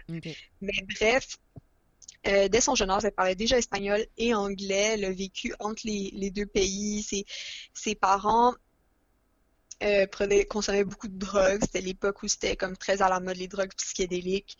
Puis c'est comment justement elle a grandi. Par la suite, elle a finalement, euh, elle s'est installée à Montréal une première fois, elle est allée vivre à Marseille par la suite. Elle est revenue à Montréal. Elle a commencé à apprendre la musique pas si jeune que ça, quand même plus tard. Elle a commencé à apprendre à parler français quand même assez tard, mais de manière comme super intensive. Elle a réussi à devenir parfaitement trilingue éventuellement. Puis elle a des, elle a eu seulement malheureusement trois albums parce qu'elle est morte euh, du cancer à un très très jeune Oh. âge. Ok. Ouais, malheureusement. Mais elle s'est installée à, à Montréal, puis vraiment Montréal c'était sa ville pour elle pour créer. Il, en discute beaucoup, puis c'est vraiment le fun de justement entendre parler. euh, il parle beaucoup du Myland, c'est là qu'elle s'est installée initialement. Puis Le quartier des artistes. Ouais. c'est ça, le Avant d'être le quartier des hipsters. Ouais. C'est ça. Le Myland où il y avait vraiment que des artistes qui vivaient. Puis c'est, le fun de, de voir son portrait. Puis à un moment donné, il parle aussi du quartier chinois. Puis il parle de, comme, de plein d'endroits à Montréal assez repères pour tout le monde. Mais je pense que pour les gens qui nous écoutent, qui sont plus jeunes, c'est peut-être un autre portrait de comme il y a seulement comme 20 ans en arrière de comment c'était être jeune à Montréal ou être dans la fin vingtaine, début trentaine. Donc j'avais vraiment aimé ce livre-là. Puis juste sa musique est tellement bonne. Si on pense seulement à ses albums, elle en a eu trois, dont un qui est complètement trilingue, un complètement en anglais, puis je pense qu'il y en a un autre complètement en espagnol. Fait que c'est vraiment de la bonne musique à découvrir, de la musique montréalaise, la musique comme aussi c'est tellement fun d'avoir un album trilingue parce que ben comme oui, il y a l'espagnol qui est peut-être pas une des euh, langues les plus parlées, ben sûrement une des langues très parlées à Montréal, mais quand même qui fait pas compétition à l'anglais ou au français, mais c'est quand même rare qu'on a euh, des artistes qui rejoignent la communauté francophone et la communauté anglophone à Montréal. Fait que euh, je trouve que c'est important de la souligner. Puis que sa musique est très comme c'est comme un baume pour le cœur pour moi. Fait que je le recommande à tout le monde. Ben écoute moi si c'est un livre qui parle de musique Montréal Myland genre what are we waiting for? Ça peut donner une idée comme euh, avant qu'elle tombe malade de son cancer était, était supposé comme travailler avec Leonard Cohen. C'était ah, comme ben, c'est sûr, dans les gros, il ressemble un peu avec à Leonard Cohen si on veut, peut-être un peu, si on veut, on tire les ficelles. Mais ouais, vraiment comme je recommande à 100%. Donc While la sa de Stella Matters, un coup de cœur. mais je pense que je pense que je vais peut-être essayer, mm-hmm. pour ceux qui se le demandent là, dans mes stories, je vais essayer de mettre euh, à la une là, dans mes stories euh, la, liste des recommandations de Chloé. Donc, inquiétez-vous pas si vous n'entendez pas nécessairement toutes les prononciations, même espagnoles. Euh, on va essayer de, de patenter de quoi. je sais écrire avant de savoir comment ça s'écrivait. Oui, ouais, c'est ça. Donc, euh, je veux que personne panique là ici. voilà. sinon, ça, c'est plus une collection qui a été faite par Atelier 10. Donc, c'est une collection, ils font des essais, des pièces de théâtre. C'est une petite librairie dans Rosemont. Puis, un titre que j'avais particulièrement aimé, ça s'appelle euh, Miley Cyrus et les malheureux du siècle. Fait que c'est quand même un titre assez pop. Tout le monde sait qui est euh, Miley Cyrus versus Anna Montana. Mm. Puis, dans le fond, ça parle un peu de... Ça décortique l'obsession avec la jeunesse, puis comment euh, constamment les générations plus âgées euh, j'essaie de trouver un meilleur mot que shame, mais ça va être shame parce que c'est le meilleur mot que j'ai en tête. Euh, blâme les générations ou victimise les générations plus jeunes pour, euh, ben pour toutes sortes de raisons. c'est un peu le combat qu'on voit, par exemple, avec les étudiants en ce moment à l'université versus les boomers dans les commentaires. Chaque fois qu'on voit une lettre ouverte d'étudiants sur dans le devoir ou dans la presse. Après, il y a un boomer qui répond oh, vous avez tout cul dans le bec, qu'est-ce que ça vous. Vous avez quand même à l'avoir, votre maîtrise, vous avez quand même l'avoir, votre bac, si vous le faites à la maison, arrêtez de vous plaindre. Mm-hmm. Puis, il explique un peu justement pourquoi il y a comme autant de discordance entre deux générations qui sont pas si loin que ça. Puis c'est super intéressant, puis il fait beaucoup justement d'analogies avec Miley Cyrus, puis les, juste les stars Disney, comment ils grandissent, puis comment au début sont un peu comme les pitons par exemple, Miley Cyrus comme la, petite fille, la petite fille vierge, toute euh, propre, puis là, après, qui décide de justement devenir euh, euh, un peu plus folle ou d'expérimenter avec la fête, etc., les drogues, les sorties, etc et tout, puis comment, comme la réaction des médias, et par la suite, maintenant qu'elle veut devenir mère et comme elle veut être mariée, etc., tout est pardonné, tout est correct, elle est redevenue dans la norme, la norme sociétale. Fait que bref, c'est assez, euh, pour moi, c'est assez intéressant, puis j'ai aimé euh, entendre comme parler de ce sujet-là, surtout sous l'œil de comme une vision québécoise, parce qu'on aurait pu s'attendre à ce que ça soit écrit euh, aux États-Unis, ben mais euh, c'est complètement québécois. Puis juste cette, euh, cette collection-là, qui s'appelle la collection de documents, je pense qu'ils en sortent un à chaque trois mois. C'est des, des, essais écrits par des Québécois pour les Québécois. Puis c'est tellement intéressant comme il y, en, a, je les ai pas tous lus, mais j'aimerais vraiment me procurer euh, la collection entière. Il y a eu aussi les, les retranchés, les tranchées de Fanny Britt, il y a les luttes fécondes de Catherine Dorion. Donc il y a vraiment beaucoup de ah personnages que vous connaissez sûrement. Puis, tu sais, c'est des essais genre super courts, puis souvent, on connaît déjà un peu les enjeux dont ils parlent parce que justement, c'est comme, ils viennent, euh, c'est pas comme lire, mettons, du, un essai philosophique qui est plus dur à se mettre en contexte, c'est vraiment selon un contexte actuel. Donc, euh, je le recommande fortement. Puis en plus, il y a certains des noms qui autonomie, on connaît déjà leur position par rapport à certains enjeux, fait que c'est, la lecture doit être quand même assez fluide parce qu'on on est déjà habitué un peu d'entendre la manière dont tu penses, tu sais, puis... Ah, Mhm. OK, mais cool. Puis, t'as-tu t'as-tu nommé le nom de la librairie dans Rosemont ou est-ce que tu les as trouvés? Ben, quoi que peut-être que c'est Euh, disponible ailleurs, mais...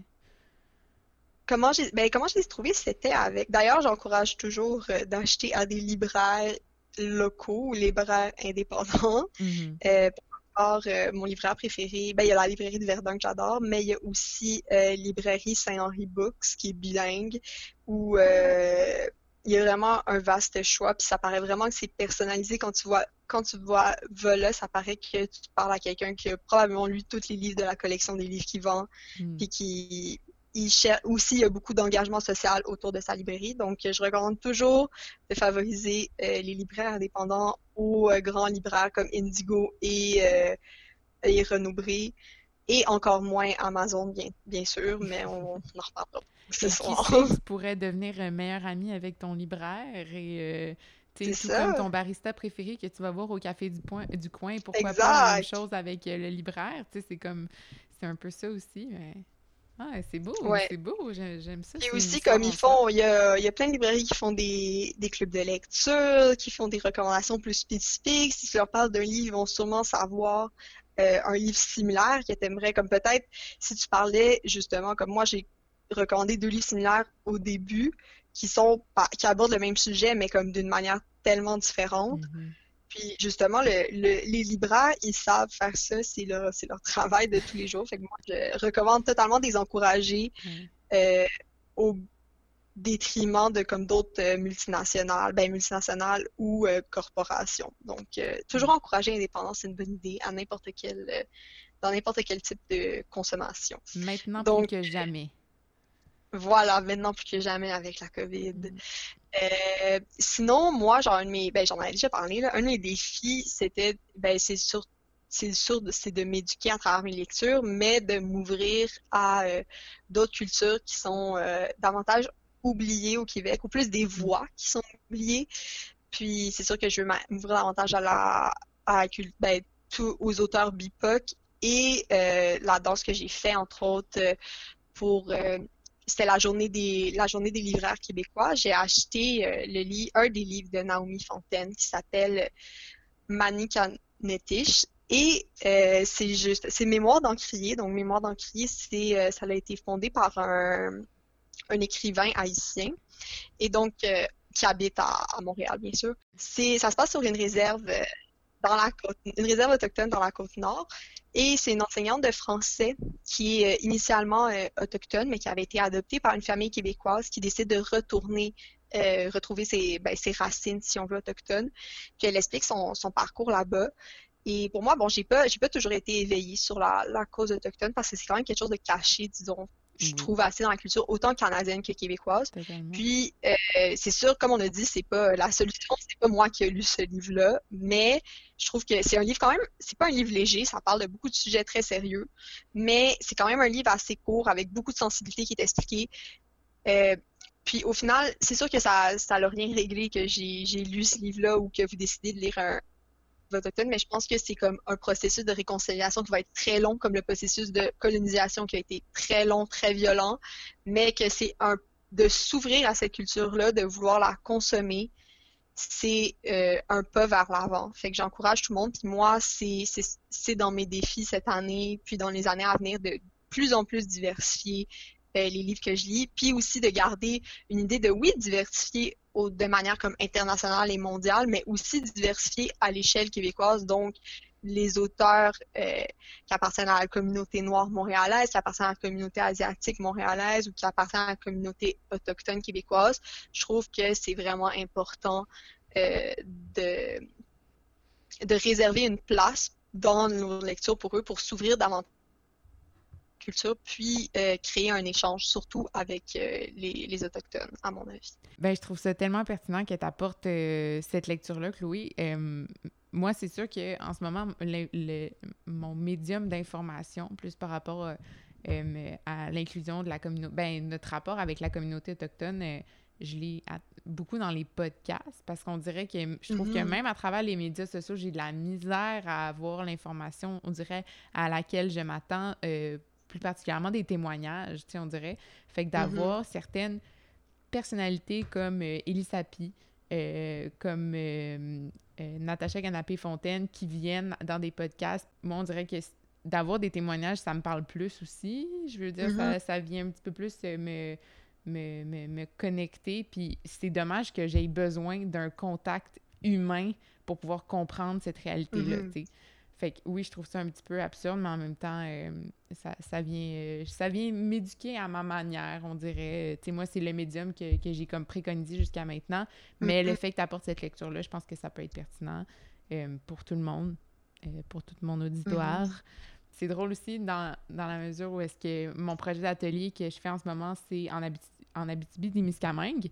Donc, c'est pas dans la Côte-Nord, oh! comme toi, tu mentionnes, mais euh, tout de même, mm-hmm. il y a une proximité avec les communautés autochtones qui est assez forte pour euh, toutes les, les communautés minières qui sont euh, en Abitibi-Témiscamingue. Puis, nous, c'est comme un gros enjeu dans l'atelier dans lequel on plonge tranquillement dans nos recherches. Je trouve ça super intéressant, mais super troublant à la fois encore d'être de, de, venu perturber des territoires entiers euh, qui appartenaient complètement aux communautés autochtones en, en Abitibi-Témiscamingue, euh, simplement mm-hmm. en octroyant des droits miniers, des titres miniers à des compagnies, euh, des multinationales mm-hmm. qui viennent juste faire du profit sur le dos de ceux qui habitent cette terre depuis des centaines, voire des milliers d'années. Mm-hmm. c'est ça, c'est au final, les, les, communautés autochtones sont tellement plus protectrice de l'environnement que tous les comme Québécois, les, même les plus environnementalistes qu'on peut connaître, c'est, c'est eux qui mènent le combat en protégeant nos, ben, leur terre, justement. Donc, bref, c'est, c'est vraiment une culture que, dont je veux apprendre plus, je veux comprendre mieux euh, leur vision. Je sais qu'ils ont comme vraiment une, vision plurielle à l'intérieur même de la communauté autochtone, puis j'y connais vraiment rien. Fait que c'est je me dis que cette année, c'est l'occasion de comme encore plus plonger que ce que j'ai fait récemment, étant donné que j'ai uniquement lu un livre d'auteur autochtone dans toute ma vie. Donc, c'est, c'est à suivre dans les prochaines années. Totalement. Totalement. Une autre recommandation? Euh, ben, je pourrais en faire une dernière. Ouais, c'était. Euh, ça, c'est un livre au cégep, justement. Puis, ce que j'avais aimé de ce livre-là au cégep, c'est que je me rappelle, on devait tous le lire pour un, un petit test examen en littérature. Puis vraiment, je pense que tout le monde l'avait aimé, ce livre-là, au final. c'est rare. C'était comme une première, genre, tout le monde était c'est vraiment un bon livre. ah, ça faisait super longtemps que j'avais lu, j'ai le goût même de le relire. Euh, ça s'appelle L'Orangerie de Larry Tremblay. OK. Ah, Donc, je connais pas aborde vraiment un sujet intéressant. Puis bon, le sujet, c'est la guerre. Puis ça apporte aussi euh, beaucoup d'idées sur qui a le droit de, parole sur certains enjeux de la société. Fait que si je peux donner une idée, c'est un livre qui, si j'arrive à... Je pense pas que c'est... C'est pas décrit directement dans quel pays ça se passe, mais c'est plus ou moins clair que c'est dans un pays euh, du Moyen-Orient. Et qu'on est dans une, une, situation de guerre, que les enfants vivent euh, dans une situation de guerre depuis qu'ils sont nés.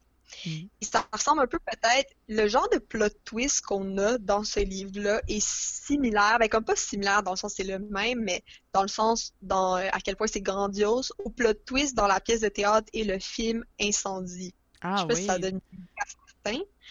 Euh, donc le film Incendie de Denis Villeneuve. Et donc, c'est vraiment comme c'est super intéressant comment le livre se, se, dévoile. Puis aussi, ce qui est intriguant, c'est qu'au final, l'auteur, c'est un Québécois euh, comme, comme nous tous, qui a sûrement jamais vécu la guerre, qui a seulement vu la guerre de loin, comme nous, on voit la guerre de loin, puis la crise des réfugiés de loin. Mm-hmm. Puis on se dit, ah, c'est donc même plate, mais qu'est-ce que tu veux qu'on fasse? Fait que lui, finalement, il a décidé d'écrire sur ce sujet-là, puis au fil de son écriture, puis surtout à la fin, il remet vraiment en question sur le fait est-ce que j'ai le droit d'écrire ce livre-là alors que moi, je l'ai jamais vécu la guerre. J'ai pas été un enfant qui a été élevé dans la guerre. Est-ce que j'ai le droit? Fait que je trouvais que c'est comme une belle prise de conscience de la part de l'auteur, puis aussi juste la comme l'histoire, le plot twist, le, c'est, juste super intriguant. Ça se lit super vite, puis je veux dire, ben, l'entièreté de ma classe au cégep a aimé ce livre. Puis c'était recommandé par un professeur et c'est de littérature québécoise. Donc je pense que c'est quelque chose d'assez euh, assez euh, une valeur sûre en termes de, de livres à lire. Ben moi, tu sais, qu'est-ce que j'aimerais ça quand même apporter peut-être un petit, si tu me le Ben permets. oui, moi, je- ben non, c'est ton podcast, je te, je te le permets à 100%. Mais de toute façon, je pense que tu l'as déjà, tu l'as déjà lu. Ben, en tout cas, tu as déjà lu des livres de l'auteur. Fait que moi, cette année, euh, donc, encore une fois, je pense que je vais le mentionner à chaque podcast, j'adore le Japon. Oui, Je sais pas si tu sais où Ah, est-ce que je m'en vais avec ça. je pense que oui, mais peut-être. Ok. J'ai failli, je pense que j'ai failli prendre un livre d'un de ces auteurs, d'un de cet auteur. De cet auteur qui, qui est comme très fameux, en fait, euh, au Japon. Ouais, ouais. Euh, donc, euh, c'est Murakami. Euh, moi, j'ai... En fait, même... euh, avant même de commencer... Ah, j'avais-tu déjà lu? Ah oui, j'avais déjà lu mon premier Murakami avant d'en, euh, acheter un à mon ami Nicolas. Euh, Mhm. Murakami, en fait, qui est un auteur euh, japonais, euh, puis qui m'a replongé immédiatement dans l'univers du Japon euh, quand j'ai Oh, commencé à lire ce, livre. ce- ce livre-là. Ben, en fait, moi, j'ai lu en premier Kafka sur le rivage, mais Mhm. j'ai commencé, ben, en fait, j'ai commencé, j'ai terminé aussi Le meurtre du commandeur, puis là, j'ai Ah, lui, j'ai acheté euh, aussi euh, le premier livre, donc, euh, de la, de la série de 1Q84, mais je l'ai pas commencé encore. Donc, il fait Mhm. juste partie de mon immense pile de livres. Ah, mais oui, j'ai ok. Moi, j'ai eu une phase, comme, il n'y a pas tant d'auteurs dont j'ai voulu lire comme toutes leur, leur, euh, leur ouvrage, mais Murakami, à un moment donné, je m'enlignais vraiment vers ça. J'étais Ah ouais. comme, c'était un après l'autre, parce qu'il fait aussi des livres, tu sais, il fait aussi des, des courtes nouvelles, il fait aussi euh, des livres, euh, livres graphiques. J'ai le livre Oui. Birthday Girl chez moi qui est super beau. Ah ouais, hein? Ouais. Sommeil, qui est comme une courte nouvelle, mais qui est aussi imagée, super belle. Mais après, tu sais, il y a un Q84 qui est comme, c'est une brique, puis c'est juste fou dans quoi tu t'emportes, puis les références à comme, les références au, comme, un Q84, oui, les références à George Orwell, à comme 1984, puis après, euh, Kafka sur le rivage, c'est au con- complexe d'Oedipe, mais genre, Oui. c'est juste fou comme les références qu'il fait, puis là, il les adapte, mais de manière comme. Oh, moi, je l'adore, là. Je suis vendue, là. Je sais qu'il est comme un peu vendue. mainstream au Japon, mais, Mais- je suis comme. On veut plus. Mais tu sais, je me dis ce qui est mainstream au Japon. Mais tu sais, Murakami est quand même très connu au Québec aussi. Moi, je veux dire, euh, je Ben l'ai entendu beaucoup dans la, de, de- des amis de mes parents. Euh, Ouais, ouais, ouais, Puis, tu sais, justement, mon ami Nick, je lui ai acheté un Murakami, mais son père est fan de Murakami, puis il lui dit de lire du Murakami depuis. tu sais, genre, belle lurette. Mais là, moi, je suis comme. Ben, en fait, c'est parce qu'il a sorti un genre de livre. euh, de son parcours personnel lié à la course à pied. Euh, Oui, Murakami, je l'ai lu! pour pas pour faire un moi je veux terminer le podcast en faisant genre justement je fais ma post moderne liens. ok? Je fais des liens avec des liens dans la temporalité puis euh, J'ai failli prendre ce livre-là parce que même si je suis pas du tout une coureuse, ça m'avait tellement parlé juste sur comme la le fait de pratiquer des choses au Oui, c'est ça, Mm. c'est sur la rigueur. Puis j'ai failli le prendre, mais j'ai pris aucun livre de Murakami finalement dans ma bibliothèque. J'en ai comme au moins 10. mais c'est pour ça que je l'ai amené aussi parce que je savais que euh, on en avait déjà jasé à un moment donné j'ai comme souvenir Ouais. qu'on avait parlé de Murakami puis euh, euh, ben, c'est ça j'avais acheté à mon ami Nicolas qui est très qui est un cours ben cou- Nick euh, je sais que tu vas m'écouter là je sais pas je vais te décrire comme un coureur Oh. mais tu sais tu, si jamais tu veux pas te décrire Ça comme un tente coureur pas, c'est correct. mais que, en tout cas, euh, et puis je trouvais qu'il y avait une belle relation à faire euh, aussi euh, par rapport. euh, moi, je l'ai, je l'ai pas moi-même lu, mais j'en ai beaucoup entendu parler de ce genre de, Mhm. d'autobiographie, là, je sais pas trop comment le nommer. Euh, aussi de, de sa relation, justement, comme tu disais, Chloé, avec euh, une activité qu'il pratique au quotidien, c'est-à-dire l'écriture. Murakami, peu importe euh, la journée, dans l'année, qu'il fasse beau, qu'il fasse pas beau, euh, qu'il soit content, pas content, ce qu'il va faire, c'est courir et écrire. Puis euh, je trouvais que Ouais. c'est juste admirable et représentatif de la culture japonaise du travail. Puis ça revient encore Mm. à la pression de performance, tu sais. Mais vu du côté Mhm. du Japon, parce que c'est juste comme inculqué dans leur culture, puis ça fait juste partie de, de leur honneur de travailler, tu sais. Puis, euh, Mhm. donc, oui, il y a ce côté-là, genre du Japon, qu'on retrouve dans les dans, dans Murakami, mais aussi euh, un genre de, de, de, de contre-culture, une volonté de se détacher de ça, des personnages qui sont toujours complexés par leur côté ultra japonais. Puis moi, c'est ça que je trouve beau parce que c'est ça que j'ai apprécié au Japon, tu sais, euh, de, de, se Mhm. faire regarder comme un étranger qui ne connaît pas et qui ne vit pas la même réalité que les Japonais. Mhm. Mais à la fois, je me suis retrouvée dans, ces... dans Kafka sur le rivage. C'est tellement drôle parce que, euh, euh, en fait, Kafka, il s'en va euh, sur l'île de Tokushima, qui, nous, c'est exactement là qu'on a fait de... qu'on était Oh! genre dans les rizières ou puis dans les champs d'edamame, tu sais. Puis lui, il Mhm. arrive sur l'île de Tokushima, puis en tout cas, je trouvais que c'est juste, c'est juste trop de concordance pour ne pas continuer de lire. Fait que je l'ai compris. Mais Puis oui, finalement, c'est vrai, ça ajoute tellement quelque chose Ouais. quand t'as vu le lieu. Comme c'est pour ça aussi, c'est tellement intéressant de lire des livres qui se passent à Montréal parce que tu, tu le vis tellement, c'est tellement multisensoriel quand tu le lis. Fait que quand tu es sur une île au Japon, ça doit juste être quelque chose d'encore mieux. Ouais. Fait que, donc, c'est ça. Je trouve que hum, Murakami qui nous permet de boucler la boucle de la boucle. En plus, tous ces livres finissent en grosses boucles, Ah, comme ouais. tout, Mais tout devient comme, tout, tout se met en place, puis tu comprends pourquoi chaque personnage a fait chaque action. Puis Puis au début, tu comprends pas Moi, trop, j'aime euh, vraiment ça. Je veux aussi que, mettons, quelqu'un qui s'engagerait dans un Murakami soit pas trop euh, euh, euh, intimidé par le surréalisme de la chose, tu sais, parce que des Mm. fois, euh, on s'entend qu'il va y avoir des personnages un peu farfelus qui, qui- mettons, des chats qui parlent, OK? Puis, ben, je veux juste pas que ça vous décourage puis que vous pensiez que c'est un roman fantastique parce que c'est comme pas du tout le cas. C'est juste comme beaucoup de... de, de de l'imaginaire des Japonais, si on pense juste au manga, tu sais, par exemple, il y a beaucoup de... Mhm. Dans les mangas, c'est des animaux qui parlent, puis ça fait comme un peu partie euh, de, de, de leur culture, fait que c'est- comme ju- justifié et normal que ça se retrouve même dans, dans leur roman. Donc, euh, mais c'est pas Mhm. tous les personnages qui sont de même. Souvent, c'est juste comme un personnage dans le livre, puis euh, oui, c'est c'est dur en tant que Québécois nord-américain pas habitué de concevoir que un chat parle, tu sais, Mhm. de, de lire ça sans être un peu dérangé, mais continuez votre lecture pareil, puis je vous jure, vous allez être content à la fin euh, du plot twist, là, Ouais. puis de la mise en Puis, place euh, de tout ça. ouais, le, le les plot twists sont toujours super intéressants puis intrigants. Les personnages hyper détaillés. Puis aussi, moi, ce que j'ai remarqué, c'est que des fois, ils s'emportent sur comme une ou deux pages puis deviennent hyper genre, Mhm. tu te mets à, genre, expliquer ses théories sur des choses puis t'es comme... Tu sais, c'est- c'est en plus, bien sûr, c'est comme pour mettre la tension puis que le, le lecteur se réveille, mais tu sais, il le fait juste avant d'annoncer un gros plot twist. Genre, il te met genre un gros... euh, quelques pages philosophiques, puis Mm. après, il commence à expliquer la trame de l'histoire. Fait que non, moi, je trouve que ça vaut vraiment la peine de se lancer dans, dans un de ses livres, puis Ouais. voir son imaginaire. Hey, mais je pense qu'on a fait pas mal un bon tour, Chloé. Qu'est-ce que t'en penses?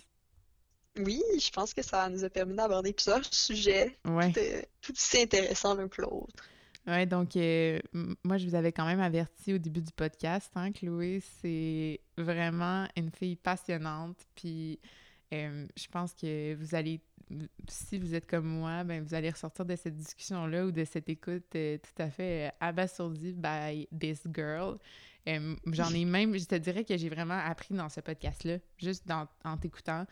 Euh, puis c'est vraiment des discussions, tu sais, là, on s'est donné le temps, on s'est donné, tu sais, des... Là, ça fait presque... Ça fait quoi? Ça fait trois, presque trois, quatre heures qu'on est en train de se jaser Ouais. parce qu'on a parlé avant le podcast, pendant l'enregistrement, puis euh, on se donne pas souvent le temps de faire ça, hein, tu sais, d'aller en profondeur, puis de, Mhm. de, de se donner le luxe d'aller jusque Ouais. dans nos discussions. Mm. Puis c'est ça aussi que sur n'importe autant avoir des discussions plus profondes avec ses proches, mais aussi c'est ça que la lecture permet au final d'avoir euh, Mhm. une plus grande connaissance sur un, un sujet précis que euh, un simple article de journal ou euh, une publication sur les réseaux sociaux. Ouais. Donc, euh, j'espère que ça vous a donné le goût, euh, si c'est pas de- d'entamer les livres qui ont été mentionnés, ben du moins d'aller chercher les vôtres, puis de- d'aller au petit libraire du coin, puis d'aller zioter avec votre masque, puis de, de jaser avec, euh, avec euh, justement le, le commis, puis tenter de découvrir c'est quoi à, vous- à vous qui vous ferait plaisir. Parce qu'on a Mhm. chacun, comme chacun a son sport, euh, chacun peut avoir son type de lecture, puis euh, c'est tout à fait euh, c'est tout à fait valable et valide et euh, souhaitable et puis ben je pense que je pense qu'on va finir là-dessus qu'est-ce que t'en dis? Oui, ça serait super. C'était vraiment un plaisir d'être là ce soir. Ah, ben merci d'avoir répondu à l'appel. Je suis très, très contente. Puis on se refait ça, ma Chloé. Ben oui, même, même sans podcast, je suis Même sans podcast, ça, oui. Pas toujours besoin d'enregistrer. Mais sinon, ben, euh, passez une bonne semaine, les chouchous, puis on se revoit lundi prochain pour l'épisode de 11h11.